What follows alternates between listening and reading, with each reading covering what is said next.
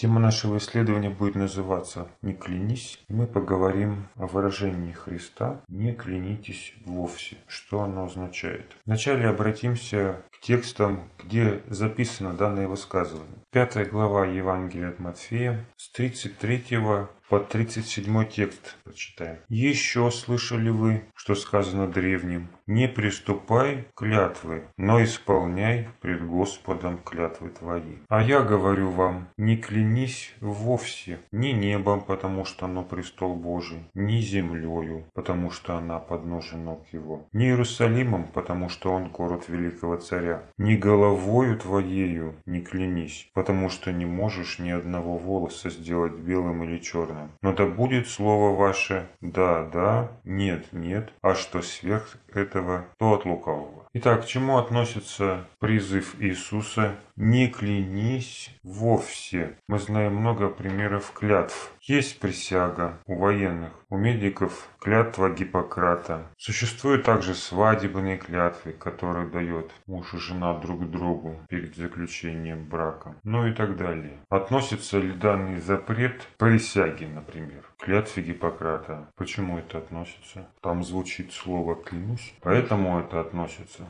Супруги не могут клясться друг другу в верности, а там тоже слово «клянусь» может звучать. И это тоже не Богу они клянутся, а человеку, да? Значит, и такие клятвы тоже порицает Христос. Иногда делается различие между клятвой, которую дает человек Господу или ближнему своему, и обещанием. То есть разные, да, как бы понятия. И слова тоже разные. Клятва, обещание. Но существует ли разница между этими понятиями, когда речь идет о завете? Если обет это обещание, завет это договор. Договор с Богом, также может быть завет или договор с людьми. Рассмотрим пример самого известного договора, который записан в книге Исход 20 главе. Это завет Бога, заключенный с народом на Синай. Все вы помните его содержание. Это 10 Божьих заповедей, которые Бог дал своему народу. И вот перед тем, как Моисей получил эти заповеди на каменных скрижалях, он их сперва услышал, когда зашел на гору, а потом также устно пересказал народу, стоявшему внизу. Об этом написано в 19 главе книги Исхода. 7-8 текст. Выше Бог говорит, пятый текст. Итак, если вы будете слушаться гласа моего и соблюдать завет мой, то будете у меня царством священников и народом святым. Вот слова которые ты скажешь сынам Израилеву. И в седьмой тексте Моисей говорит, «И пришел Моисей и созвал старейшин народа, и предложил им все сии слова, которые заповедал ему Господь. И весь народ отвечал единогласно, говоря, «Все, что сказал Господь, исполним». И донес Моисей слова народа Господу. Чем в этом случае был завет, клятва или обещание?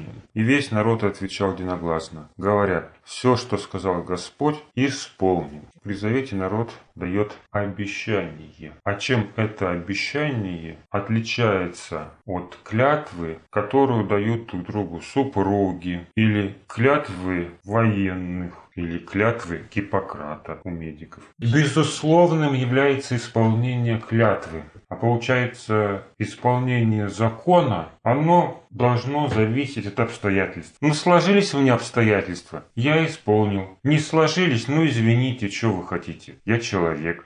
А могли ли быть евреи уверенными в том, что они эти слова закона исполнят? Тогда, выходит, им не нужно было ничего обещать. Вообще, как они могли обещать исполнять слова закона, когда всякое может случиться? Кто-то может свернуть с пути, кто-то может оступиться, кто-то предаст. И что самое интересное, это и произошло в их жизни. Они еще не получили закона, как уже поставили себе другого бога, золотого тельца. Правомочно ли было вообще что-то здесь тогда обещать? Как они тогда вообще могут что-то обещать Богу? Может, Бог не ждал и не хотел от них этого обещания? Они просто это сделали в угоду себе. Как Бог оценивает слова, которые сказал народ Моисею во время заключения завета? Давайте посмотрим, как об этом говорит книга Второзакония. Пятая глава, 28-29 текст. Как раз описывается та история, которая произошла на Синае. В 27 мы можем прочитать, когда народ говорит, «Приступи ты, Моисею, и слушай все, что скажет тебе Господь, Бог наш, и ты пересказывай нам все,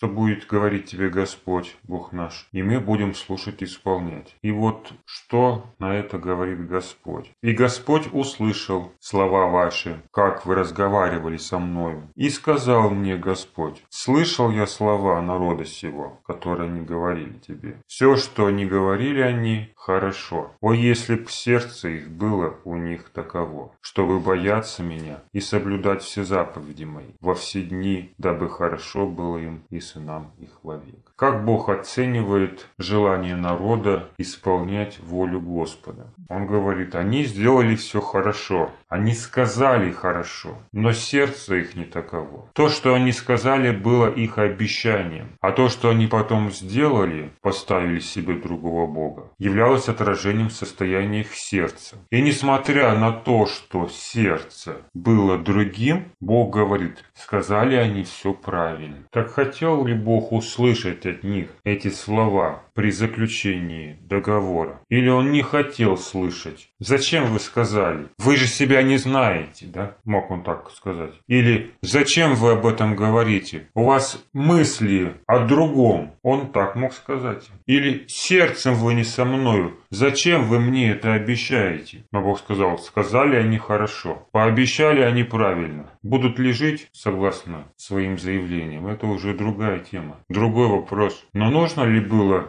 для заключения завета им что-то сказать? Если человек не соглашается исполнять слова завета, то не может быть никакого завета, договора. Поэтому, чтобы завет был действительным в ответ на требования закона, человек должен ответить своим согласием. А что есть это согласие? Это и есть клятва. О какой клятве говорит Христос? Что это за термин клятва? Переводе означает заверение. Клятва – это заверение. И когда человеку дается договор, чтобы этот договор вступил в силу, недостаточно просто его прочитать и сказать «ага» или «ого», а нужно поставить под этим договором свою подпись, выразив тем самым свое заверение о согласии с пунктами данного договора. Человек должен заверить договор,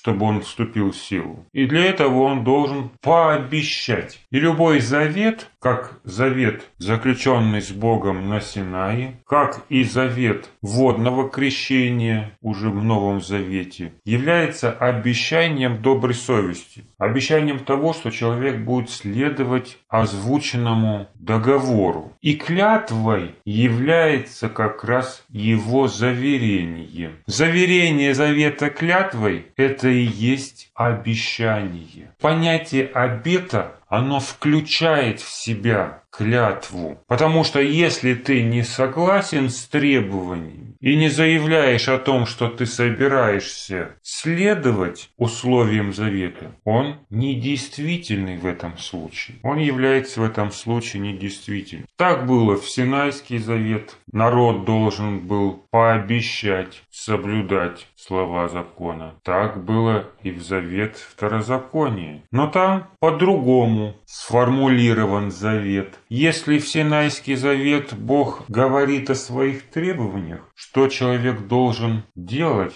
а вернее от чего он должен воздерживаться, не делай того, не делай другого, следовать запретам, то завет второзакония сформулирован в виде слов проклятия, с которыми тоже человек должен согласиться, сказав «Аминь». Рассмотрим этот пример. Книга Второзакония, 27 глава. Буду читать 14 текста. «Левиты возгласят и скажут всем израильтянам громким голосом, проклят кто сделает из военной элиты кумир, мерзость пред Господом, произведение рук художника, и поставит ее в тайном месте. Весь народ возгласит и скажет «Аминь». Проклят злословящий отца своего или матерь свою, и весь народ скажет «Аминь». Проклят нарушающий межи ближнего своего, и весь народ скажет «Аминь». Проклят, кто слепого сбивает с пути, и весь народ скажет «Аминь». Что такое «Аминь»? При заключении завета Старозакония. Это обещание или клятва? А народ же здесь ничего не обещает. А почему не обещает? Потому что Бог не выражает свою волю в виде заповедей. Он выражает свою волю в виде проклятий. Поэтому хотели бы они пообещать, да это завет не предполагает. Но что они могут сделать в этом случае, если они не могут пообещать? Они могут это принять, с этим согласиться, заверить Бога о своем согласии. Пусть будет так. И это будет их клятвой, их заверением. О чем говорит само заверение и подтверждение, они подтверждают, верности услышанных ими слов. Для чего им нужно сказать «Аминь»? Как и в Завете на горе Синай, люди объявляют о своих намерениях. Они, конечно, могут потом предать Бога, они могут не отвечать требованиям, с которыми согласились, и даже не соответствовать тем намерениям, которые ими были высказаны. Могут, но не должны. Это может случиться, хотя Бог этого не хочет. Но если они не объявят о своих намерениях, то они не смогут войти в завет. Они не будут в завете с Богом. Они будут язычниками. Объявляет ли человек о своих намерениях, когда вступает в завет с Христом посредством водного крещения? Сам этот ритуал, он и является этим объявлением о своих намерениях, заверением того, что он умер для старой жизни, чтобы начать жизнь новую. Это больше, чем сказать «Аминь» или «Да, я согласен». Хотя этого согласия ждали и апостолы, когда призывали людей стать последователями Иисуса. В чем заключался их призыв? «Веруй в Господа. Если веруешь всем сердцем, то можно войти в завет». И вера в определении Евангелия – это принятие. Принятие принятия Божьего пути и плана спасения. Но одного принятия недостаточно, как мы видим, для вступления в завет. Нужно что еще? Нужна подпись под договором. Нужно заверение, нужна клятва. И этой клятвой как раз является сам акт водного крещения. Поэтому Христос говорит Никодиму, кто не родится от воды и духа, не увидит Царства Божьего. И рождение от воды – это как раз крещение, о котором он знал на примере Иоанна Крестителя. Но, очевидно, не принял это крещение, потому что был именитым фарисеем. Без клятвы не может быть дальше ничего. И вера – это тоже такая вещь. Сегодня вера, завтра сомнения приходят. Человек колеблется, как и при соблюдении завета. Но Бог не разрывает с ним договора, когда он засомневался. Или когда он наступился и ошибся. А потом снова заключает новый завет, когда он покаялся во вчерашнем грехе. Или когда он утвердился в своей вере. Нет, этого не происходит. Человек остается в завете. Он долгое время может оставаться в завете и нарушать при этом закон и быть неверующим, сомневаться, предавать только благодаря тому, что он Бога заверил. Он может остаться на этом пути, может уйти в конце концов и стать клятвопреступником. Но эта клятва единственное, что скрепляет отношение человека с Богом, когда он ошибается или оступается в своей жизни. Как в мире есть поговорка Обещанного три года ждут. И вот человек поклялся, и Бог ждет. Он ждет. Ждет, что он изменится. И сразу же не разрывает с ним завета. Но если бы не было клятвы, не было бы самого завета. Итак, клятва – это заверение о своих намерениях. И в этом случае клятва, которую человек дает Господу при заключении завета, ничем не отличается от клятвы Гиппократа или от военной присяги. По сути, она ничем не отличается. Объект только меняется, кому присягает человек, с кем он заключает союз, договор с Родиной, с этим миром или с Богом. Так что хочет сказать Христос? Что не надо ни о чем договариваться с миром и ничего им обещать, не надо выражать свои намерения, заверяя это своей подписью. Ну тогда вы должны отказаться вообще от всех договоров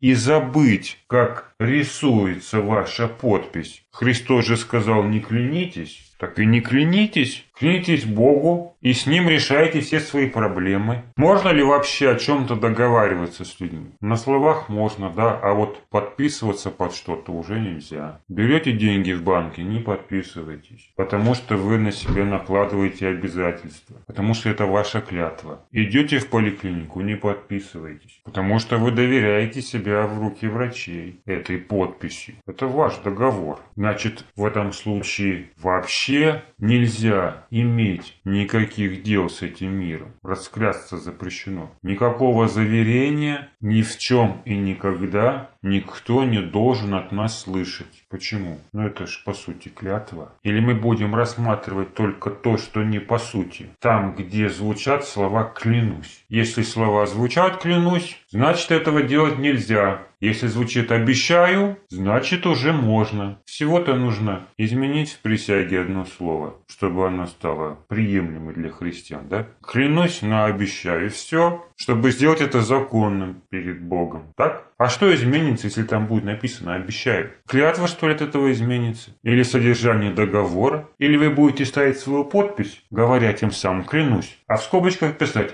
«но не обещаю». Тогда будет ли смысл в этой подписи? Возвращаясь к словам Иисуса, записанным в пятой главе Евангелия от Матфея. Третий, третий текст говорит нам «Еще слышали вы, что сказано древним. Не приступай клятвы, но исполняй перед Господом клятвы твои. Вот этим словам, вот этим словам Христос противопоставляет свое утверждение. Не клянись вовсе. Откуда взяты эти слова? Эти слова взяты не из псалма, а из закона, из закона Моисеева. И этому определению могут отвечать только два места из Писания. Первое из них это книга Второзакония, 23 глава, 23 текст. «Что вышло из уст твоих, соблюдай, и исполняй так, как обещал ты, Господу Богу твоему, добровольное приношение, которым сказал ты устами своими. Вот обещание добровольных пожертвований. Об этом говорится в данном случае. И другое место из самого закона. Не произноси имени Господа Бога твоего напрасно, ибо не оставит Господь без наказания того,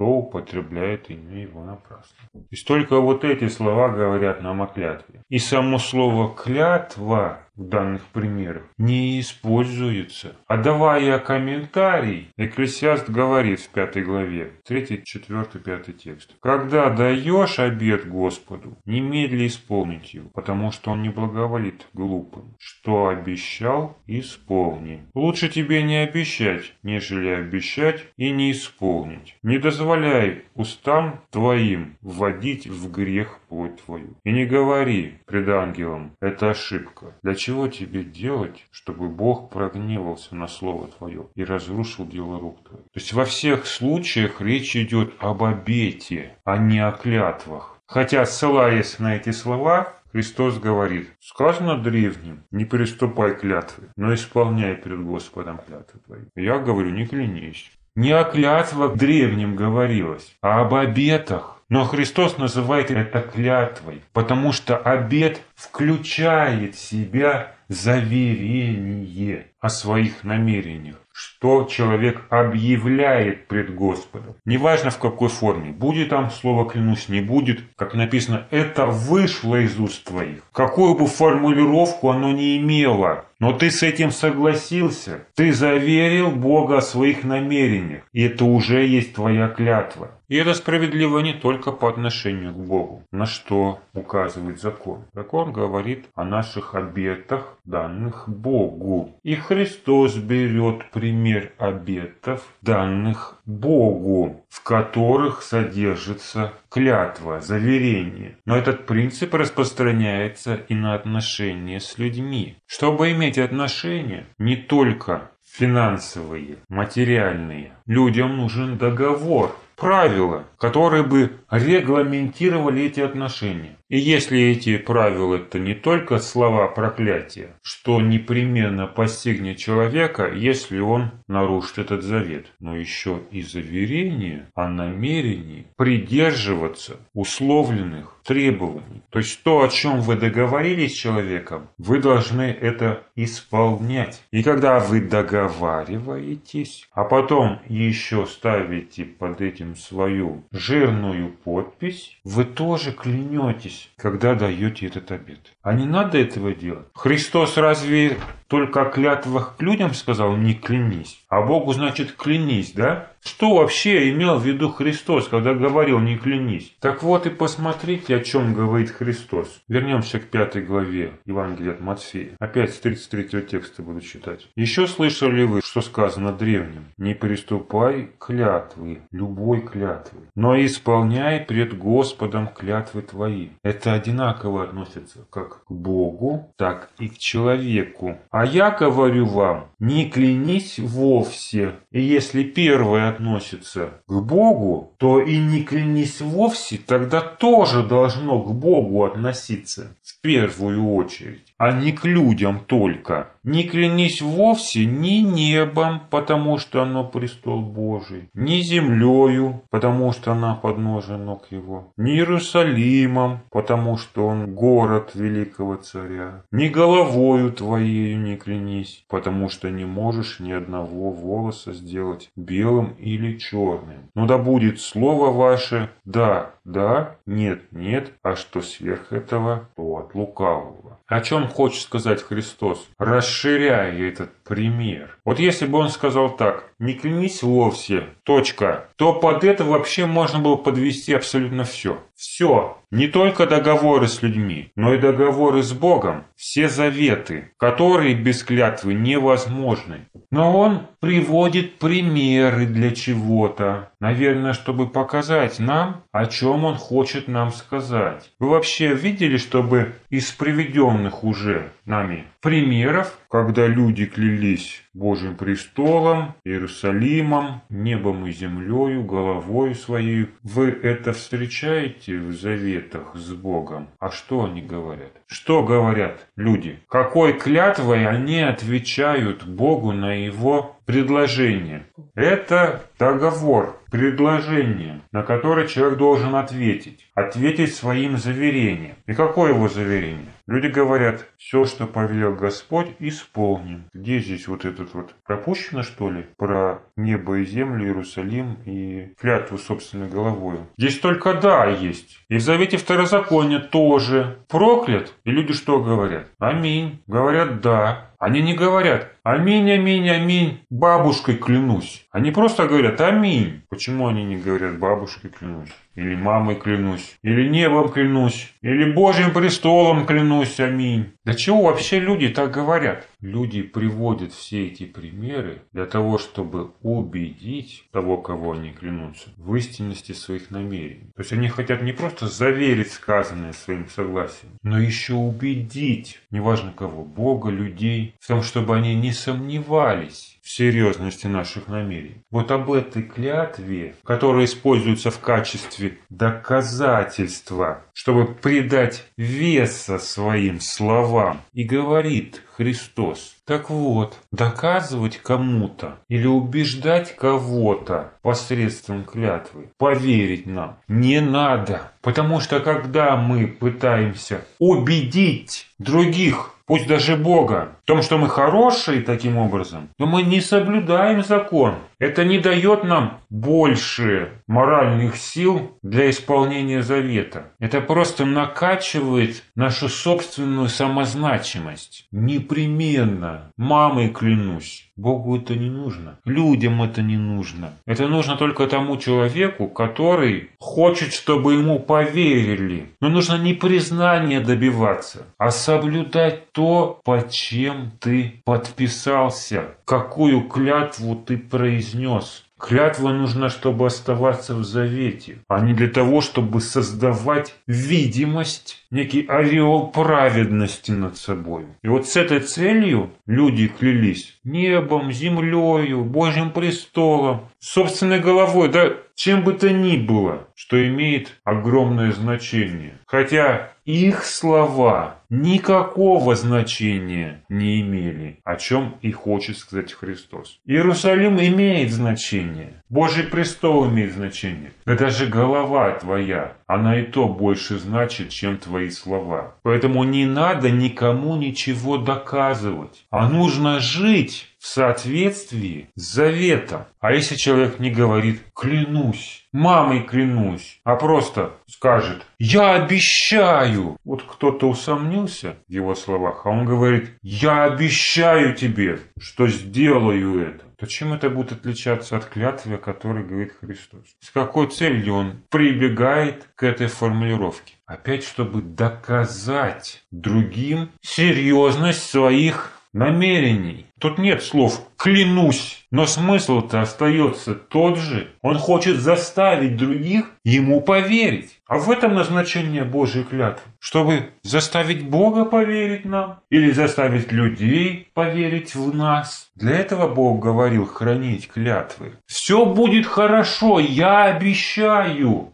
Он не говорит «клянусь», но он нарушает при этом слова учения Христа. Не клянитесь вовсе, потому что в этом утверждении нет никакого заявления о намерении исполнить завет, а только попытка поднять собственный имидж в глазах других людей. А почему тогда Христос противопоставляет такую клятву словам закона? В 33 тексте он говорит, «Еще слышали вы что сказано древним, не приступай клятвы, но исполняй пред Господом клятвы твои. А я говорю вам, 34 текст, не клянись вовсе. То есть он здесь противопоставляет слова учения закону. Но мы выяснили, что Христос говорит совсем о другом. Нет здесь никакого противопоставления. Когда человек клянется при заключении завета, он берет на себя обязательства. Когда он клянется небом и землею, он просто пытается поднять свой рейтинг. Это вообще разные клятвы. Почему тогда имеет место в этом случае противопоставление?